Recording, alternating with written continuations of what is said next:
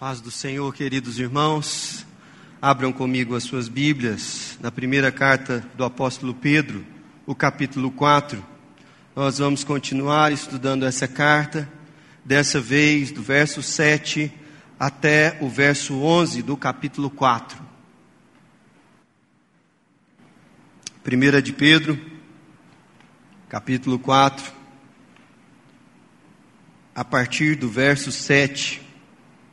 Assim diz a palavra do Senhor: Ora, o fim de todas as coisas está próximo. Sede, portanto, criteriosos e sóbrios, a bem das vossas orações. Acima de tudo, porém, tende amor intenso uns para com os outros. Porque o amor cobre multidão de pecados. Sede mutuamente hospitaleiros, sem murmuração. Servi uns aos outros, cada um conforme o dom que recebeu, como bons dispenseiros da multiforme graça de Deus. Se alguém fala, fale de acordo com os oráculos de Deus. Se alguém serve, faça-o na força que Deus supre, para que em todas as coisas seja Deus glorificado por meio de Jesus Cristo, a quem pertence a glória e o domínio pelos séculos dos séculos. Amém. Essa é a palavra de Deus. O tempo, de Mário Quintana. A vida é o dever que nós trouxemos para fazer em casa. Quando se vê, já são seis horas. Quando se vê, já é sexta-feira. Quando se vê, é Natal. Quando se vê, já terminou o ano. Quando se vê, perdemos o amor da nossa vida. Quando se vê, passaram 50 anos. Agora é tarde demais para ser reprovado. Se me fosse dado um dia, outra oportunidade, eu nem olharia o relógio. Seguiria sempre em frente e iria jogando pelo caminho a casca dourada e inútil das horas. Seguiria o amor que está à minha frente e diria que eu o amo. E tem mais. Não deixe de fazer algo que gosta devido à falta de tempo. Não deixe de ter pessoas ao seu lado por puro medo de ser feliz. A única falta que terá será que desse tempo, a única falta que terá será a desse tempo, que infelizmente nunca mais voltará. Essa é uma famosa poesia do Mário Quintana, poeta gaúcho, que morreu em 1994. Ele não foi contemporâneo definitivamente do apóstolo Pedro, mas certamente ouviu falar e aprendeu as histórias sobre o apóstolo Pedro. E há algumas aproximações e semelhanças entre o que essa poesia aqui registra e o texto que nós vamos estudar na palavra de Deus hoje. Por exemplo, a poesia começa com uma noção de propósito ou de missão que nós temos na vida, como se cada um de nós vivesse na consciência de que trouxe para essa realidade um dever, como uma criança que volta para casa e sabe que tem que entregar alguma coisa no próximo dia que for à escola. Diz também que diante de todas as coisas, aquilo que o poeta julga ser mais importante e aquilo que ele mais lamenta ter perdido tempo, é naquela realidade em que ele não expressou amor adequadamente às pessoas que estavam diante dele. E que essa, portanto, era a prioridade dele dali para frente. E a realidade também, que é apresentado no último verso, que diz que, por mais que você é, tente recuperar o tempo perdido, essa realidade não é possível. A única coisa que está disponível a você é o tempo que lhe resta daqui para frente. Nessa consciência, eu gostaria de olhar para o texto que nós lemos aqui no começo, porque ele parte de uma constatação. e depois logo chega a uma conclusão. E que, portanto, ele menciona prioridades para que a gente viva por um propósito. E essas quatro coisas eu quero caminhar com vocês aqui. Essa constatação, essa conclusão, a prioridade e o propósito que o apóstolo Pedro descrevem aqui que tem esse paralelo com a poesia do Mário Quintana, mas que para nós aqui é muito mais importante do que a beleza de uma poesia.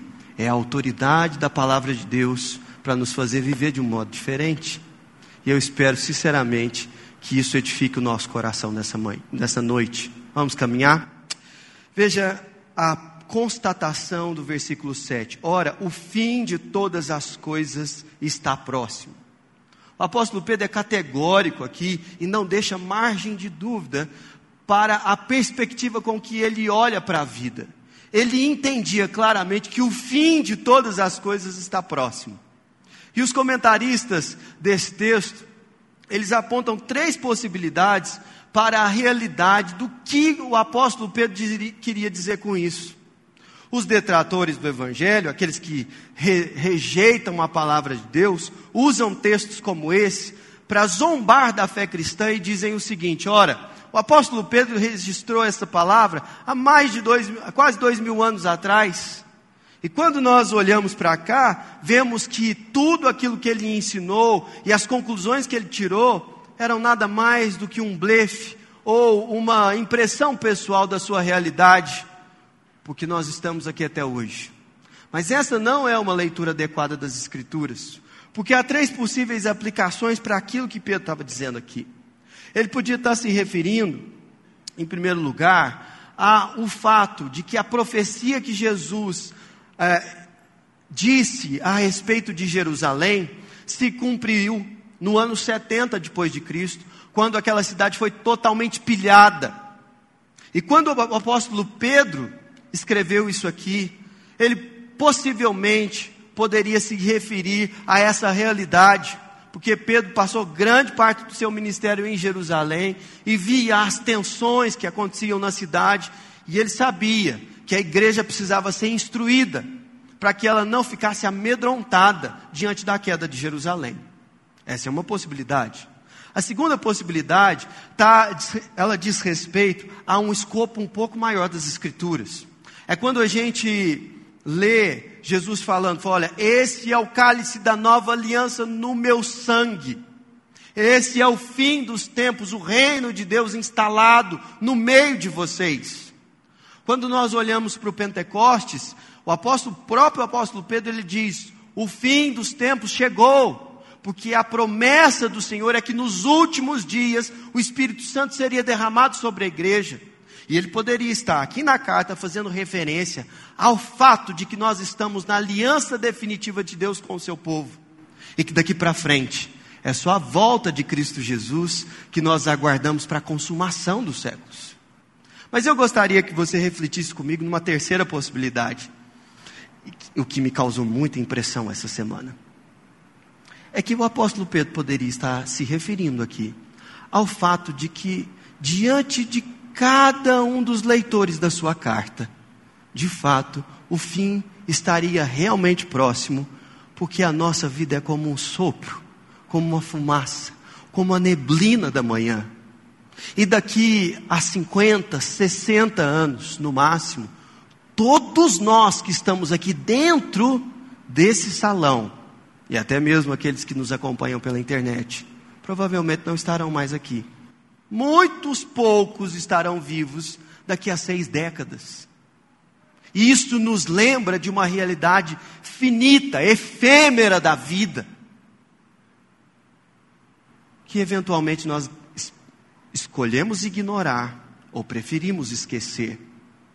Nós vivemos a realidade e as rotinas do dia a dia, como se nós não fôssemos breves como se a nossa vida não fosse como um sopro, como se nós tivéssemos controle da realidade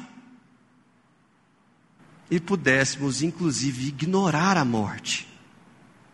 Mas a Bíblia é um texto da palavra de Deus de muita sabedoria e não permite que a gente viva, desse jeito.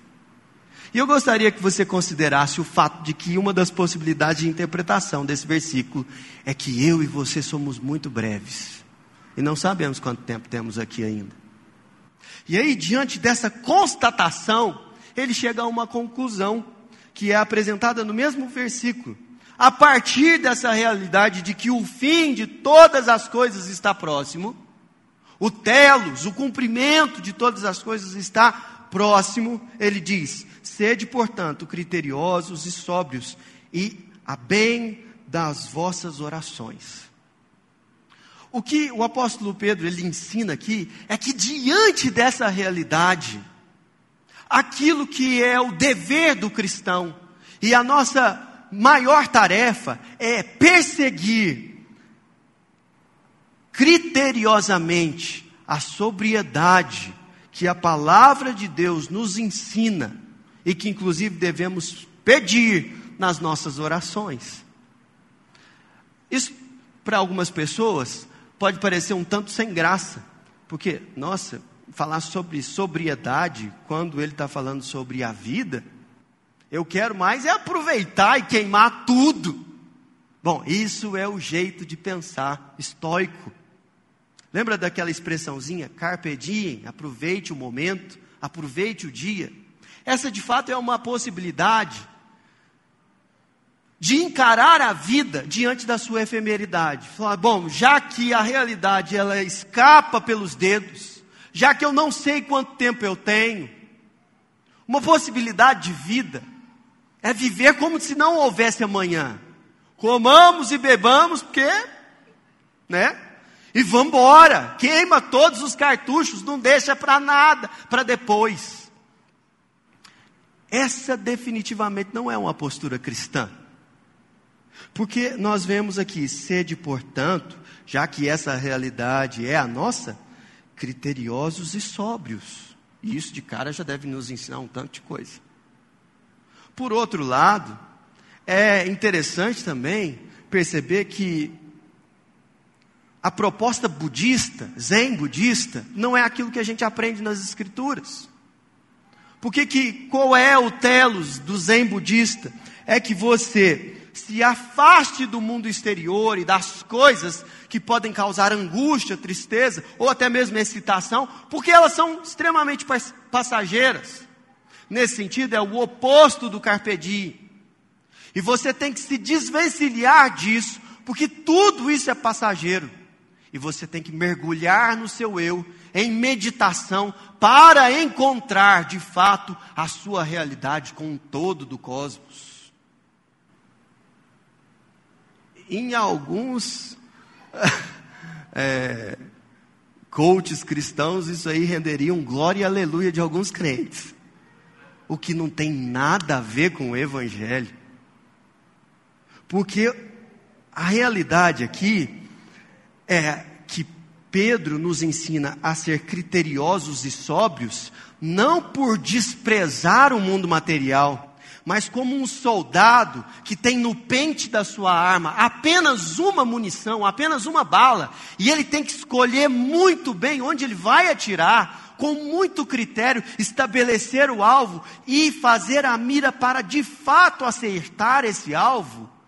Pedro está ensinando a gente a ser criteriosos e a buscar a sobriedade.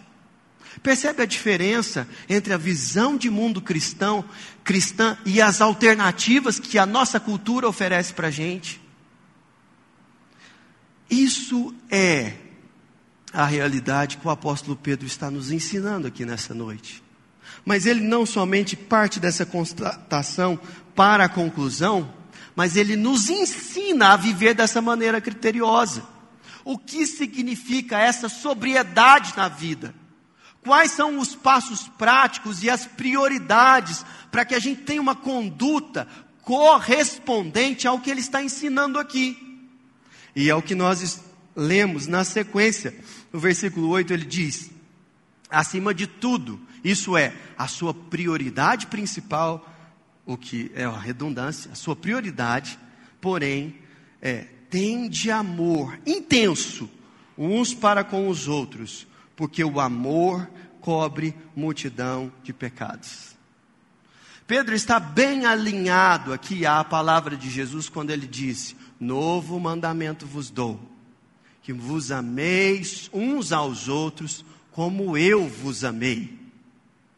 Jesus Cristo, ele não somente reitera aquilo que aprendemos em Deuteronômio, quando Deus revela a Moisés que o cumprimento da lei é o amor, mas ele se coloca como o padrão de amor, porque ele deu a vida pelos seus amigos. E o apóstolo Pedro, ele fala assim: essa é a prioridade da igreja como corpo de Cristo e do crente como indivíduo que é o discípulo de Jesus Cristo. E Pedro sabia muito bem do que ele estava falando. Porque olha que interessante, no final do versículo 8 ele diz: Porque o amor cobre multidão de pecados. A razão pela qual o apóstolo Pedro está explicando que o amor fraternal, ardente, é a prioridade do discípulo de Jesus, é porque o amor cobre multidão de pecados. Se você olha para história do apóstolo Pedro, você há de se lembrar que o apóstolo Pedro foi aquele que foi alertado por Jesus embora ele tivesse assim muita impressão de que o seu amor por Cristo fosse imenso, ele falou e ouviu do Senhor Jesus: Olha, essa noite, antes que o galo cante, você me negará três vezes.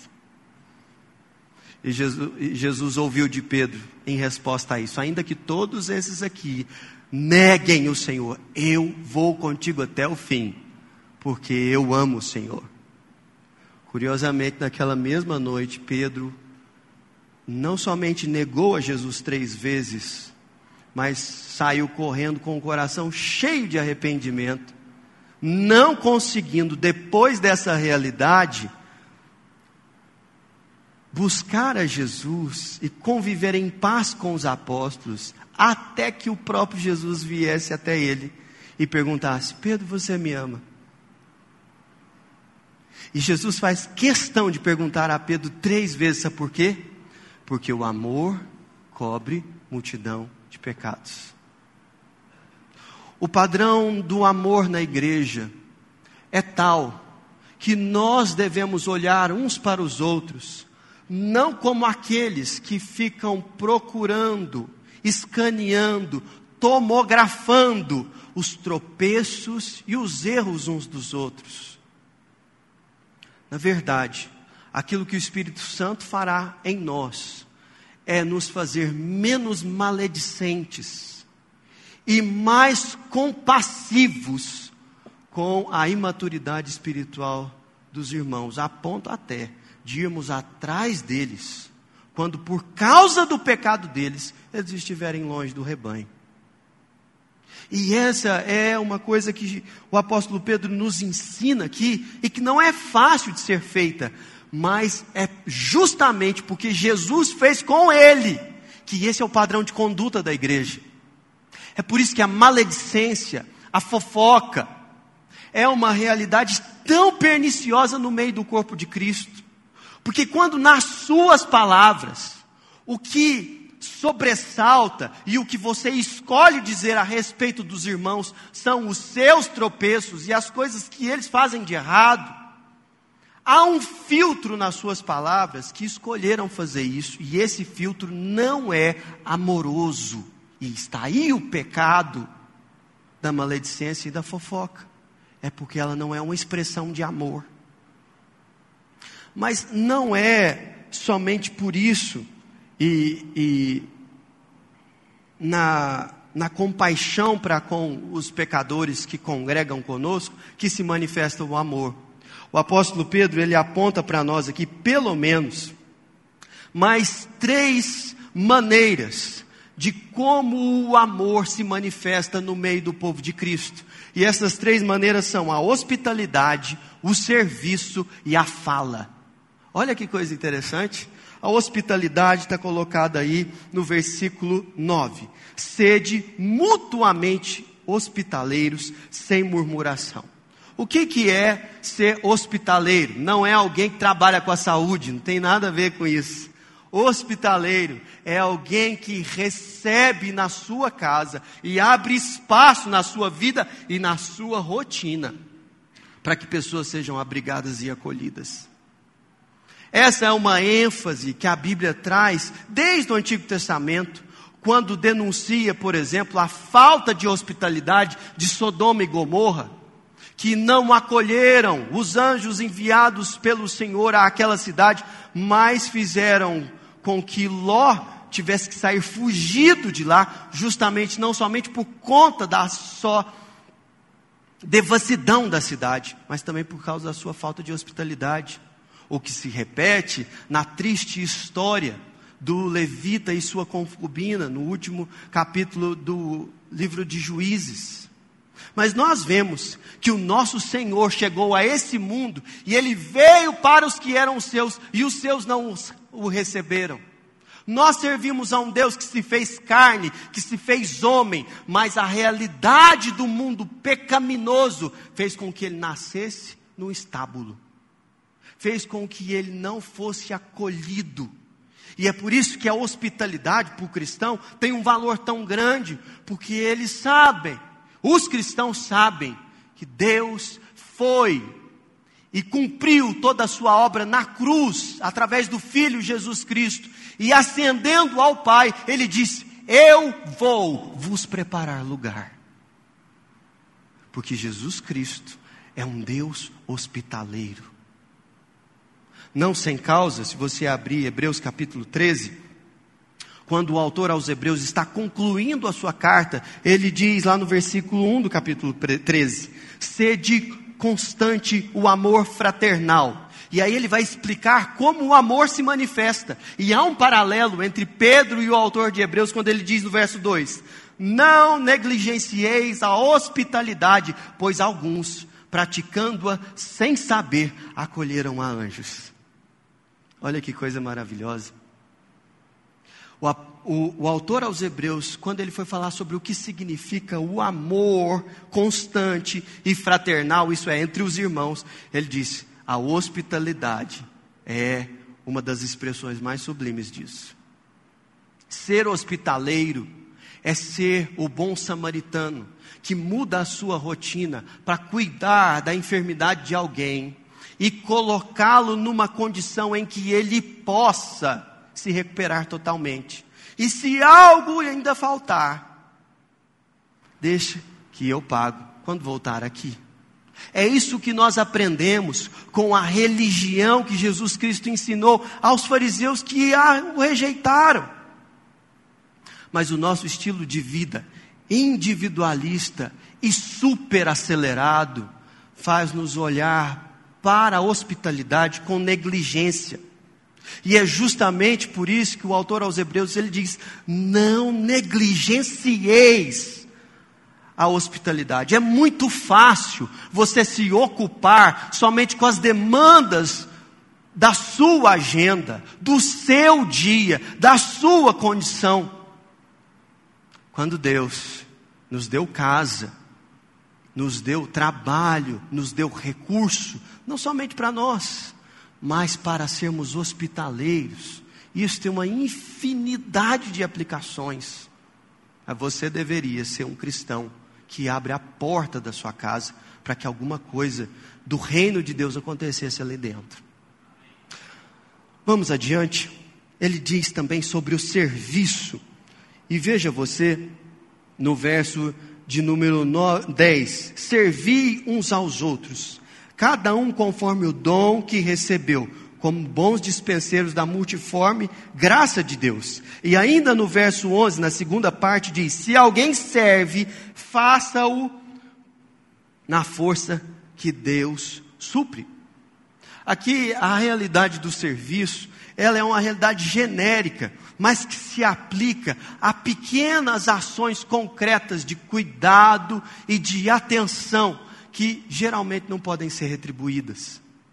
É por isso que quando você chega à igreja, tem pessoas tentando e organizando para que você tenha um lugar para se sentar, para que você tenha lugar para estacionar o carro, para que você possa assistir e participar e adorar a Deus em culto e os seus filhos também façam isso de maneira adequada. É por isso que na igreja pessoas se mobilizam para que a palavra de Deus seja pregada em diferentes contextos e faixas etárias.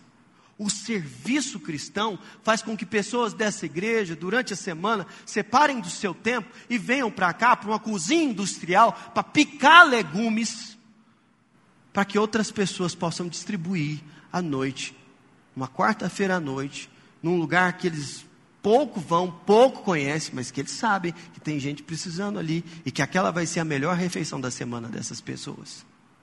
Isso é o serviço cristão.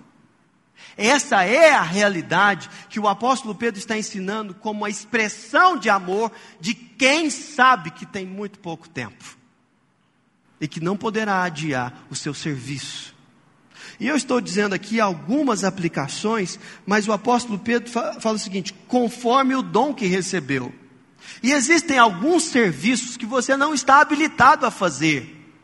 Mas é verdade que a Bíblia ensina que você foi capacitado pelo Espírito Santo e pela sua formação histórica a consagrar o seu trabalho a Deus. É verdade também que o texto também ensina que nós devemos lidar com esse privilégio do serviço, não nos sobrecarregando, porque a seara é grande e os trabalhadores tão, são poucos. Ele diz: faça de acordo, aliás, desculpa, façam na força que Deus lhe supre. A sobrecarga no trabalho do reino não é algo virtuoso no, no no reino de Deus. Quando você está sobrecarregado só porque há muito trabalho, você não está fazendo adequadamente, porque você está fazendo além das suas forças. E isso é uma coisa que a gente deve aprender. Agora, a negligência de muitos na igreja na tarefa de servir faz com que essas realidades sejam comuns. E o apóstolo está ensinando que Deus é quem nos fortalece também para servir. E aí no final ele apresenta uma outra expressão de amor, que é no falar, na maneira como a gente fala. Olha que interessante, verso 11: Se alguém fala, fale de acordo com os oráculos de Deus. E é claro que essa é uma referência ao ensino na igreja, que acontece no púlpito, que acontece nos ministérios de ensino, como escola dominical, como pequenos grupos, nos cultos dedicados às faixas etárias específicas, mas também isso se aplica ao aconselhamento cristão, à maneira como a gente, na acolhida às pessoas que estão sofrendo, nós decidimos falar ou nos silenciar.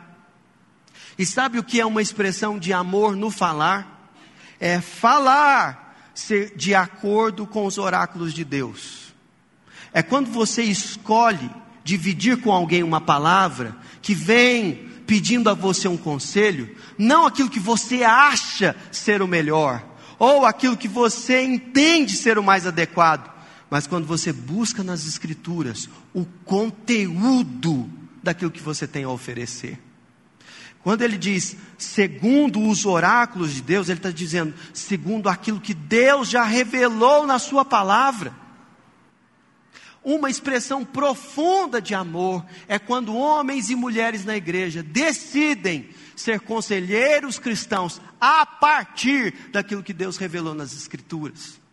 Porque há farta possibilidade de aconselhar pessoas a partir de muitos gurus que tem por aí, de várias correntes é, de estudo da alma humana.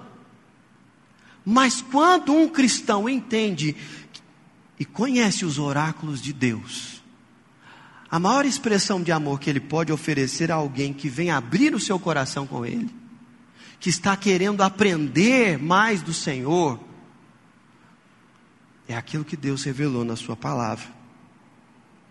Amar é cobrir multidão de pecados, é ser hospitaleiro, é se dedicar ao serviço, é uma ter uma palavra preenchida e guiada por aquilo que o Senhor revelou. Isso é o amor na presença de Deus, na vivência da igreja.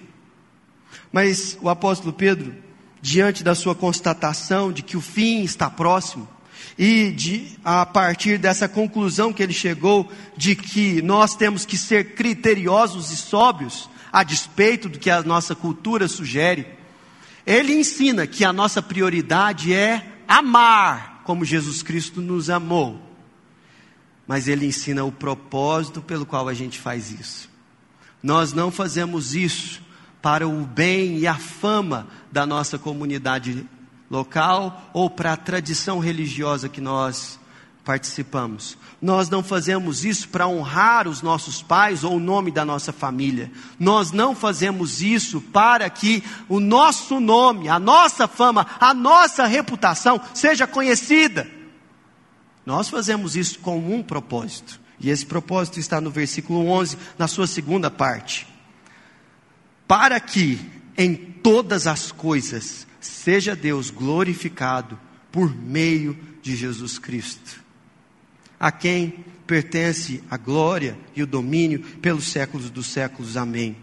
Percebam um paralelo aqui nesse texto, que ele começa dizendo: Ora, o fim de todas as coisas está próximo. E aí no final, no versículo 11, ele diz: Para que em todas as coisas Deus seja glorificado. Nossa vida vai se esvaindo pelos nossos dedos. E sim, o fim dela está próximo mas existe a possibilidade real de que nos dias que restam a você, a sua prioridade, o propósito da sua história, seja glorificar a Deus em cada canto desse mundo. Em cada palavra que você disser, você derramar o amor dele. O grande eu sou, com a sua voz, nos chama a viver desse jeito. E isso é uma coisa maravilhosa. Isso é um privilégio que só tem quem é discípulo de Jesus.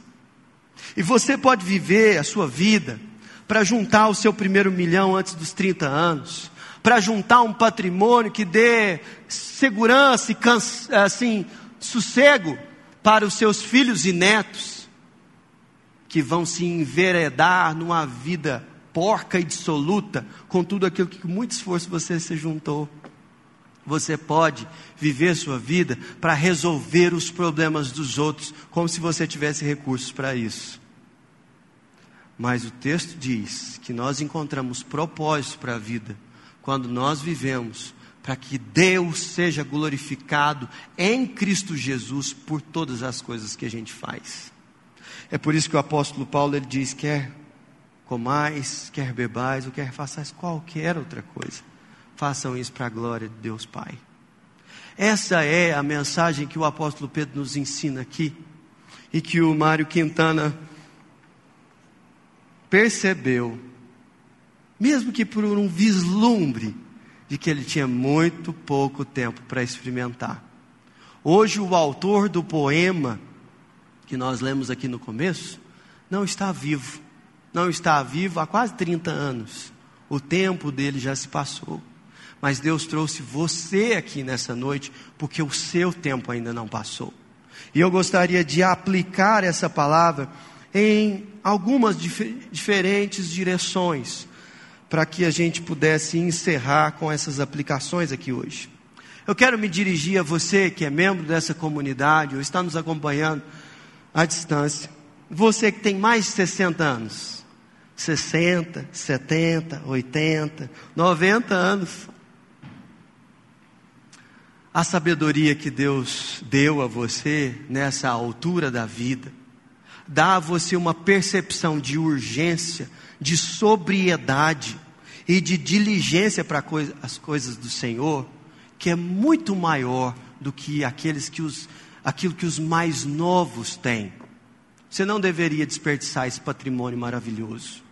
De fato, o fim de todas as coisas está próximo e você tem muito mais noção disso, porque você é mais sábio do que nós. Agora eu quero lembrar você que Caleb,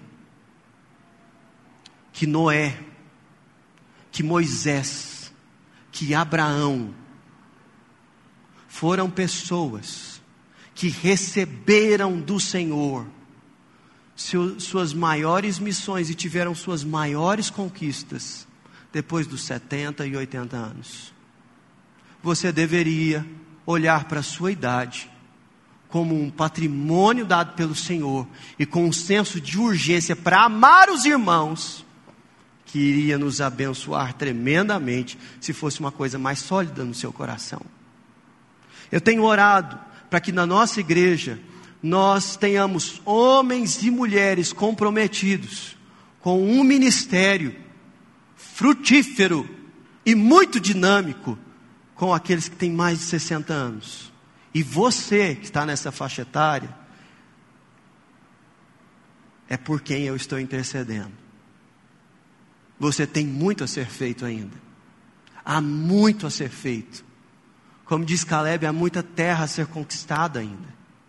E Deus está chamando você para servir, para ser hospitaleiro, para falar da palavra de Deus e encontrar nessas tarefas aquilo que dá a você o sabor da sua vida, o propósito da sua caminhada, para que o Senhor seja glorificado na sua vida. Eu quero falar também com você que olha para a sua casa e fala assim: Eu queria que minha casa fosse maior. Eu queria que minha casa fosse mais bonita. Eu queria que a minha casa fosse mais adequada, inclusive para receber um pequeno grupo, porque eu não consigo receber um pequeno grupo, porque a minha casa não não comporta. Deixa eu te lembrar de uma história do Antigo Testamento, que está lá em 2 Reis, capítulo 4, quando a hospitalidade de uma viúva de Serepta muito pobre, fez com que de fato ela recebesse do Senhor o sustento que ela tanto precisava. Nós somos hospitaleiros porque sabemos que Deus transforma o pouco em muito. Nós somos hospitaleiros não por causa do nosso patrimônio, mas porque Deus faz com que uma multidão seja alimentada com poucos pães e poucos peixes. Nós somos hospitaleiros, porque o Senhor de toda a realidade decidiu nos acolher através de um homem simples de Nazaré. E você não deveria olhar para suas posses e achar que isso é uma limitação para que você receba os irmãos na sua casa e compartilhe com eles a palavra do Senhor. Por outro lado, eu quero falar com você também que mora numa casa muito bonita e que morre de medo que crianças corram por aí quebrando a sua mobília, a sua louça, porque isso seria terrível, não é? É bom, não seria mesmo. Mas teve uma vez que Jesus, ele se referiu a um homem muito rico, que acumulava tesouros e riquezas, e ele decidiu olhar para suas posses e derrubar os seus celeiros e construir outros ainda maiores. E o que Jesus falou a respeito desse homem é louco. Hoje mesmo te pedirão a sua alma. E você, o que tem para apresentar àquele que fará isso com você? Você pode ter um patrimônio muito grande e uma casa muito luxuosa. Se ela não for servida de receber os irmãos e de ser algo hospitaleiro para alguém mais do que a sua família, sua casa será um tremendo um desperdício quando você se encontrar com o seu Senhor. Por fim, quando nós olhamos para essa realidade do serviço aqui, eu percebi que muitas e muitas vezes chamei os irmãos a trabalharem na igreja de maneira pecaminosa. Recentemente mesmo, eu vim aqui na frente e falei: escuta, nós estamos com uma demanda crescente com as crianças e nós precisamos que você se voluntarie para servir no ministério infantil. E eu não poderia ter feito isso de uma maneira mais errada e pecaminosa, porque da maneira como eu fiz, eu soei de que é a igreja que precisa do serviço dos cristãos. Mas quando nós olhamos para textos como esses, nós percebemos que a caminhada cristã, ela precisa do serviço para ser completa. E você não deveria olhar para o seu trabalho aqui e para as coisas que são possíveis de serem feitas como se a igreja precisasse disso. Na verdade, é você quem precisa para ser fiel àquele que te chamou para caminhar com ele. Por isso, você não pode sair daqui dessa noite sem que o propósito da sua existência seja glorificar o nome do Senhor Jesus Cristo e se gastar nessa tarefa. Porque o nosso Senhor, Ele nos amou primeiro e nos deu tempo, mesmo que o nosso fim esteja próximo, de servir a Ele e aos nossos irmãos. Feche os seus olhos, vamos orar. Senhor nosso Deus, nós louvamos o teu santo, maravilhoso nome nessa noite, porque o Senhor é bom e a tua misericórdia dura para sempre. Nós rendemos-te graças, Senhor, porque o teu amor é perene e ele cobre multidão de pecados. E se há alguém aqui hoje, ó Deus, com a sensação de que é indigno de estar na tua presença, que essa seja a mensagem mais profunda que ele vai guardar nesse coração, nesse momento, de que o teu amor cobre multidão de pecados, não por causa de nós ou por causa das nossas atitudes, Senhor, mas que o teu amor, que acolhe hospitaleiramente pecadores como eu, como o apóstolo Pedro, como cada um de nós aqui, seja poderoso, ó Deus, em conquistar mais espaço nas nossas vidas, nas nossas casas, na realidade, ó Deus, do nosso coração. E te pedimos isso, Senhor, para a tua glória. Te pedimos isso, ó Deus, para que o Senhor seja exaltado na nossa geração por aqueles, ó Deus, que hão de ouvir a palavra dos oráculos do Senhor a partir da nossa boca. Nós oramos assim, Pai, no nome de Jesus, o nosso Senhor. Amém.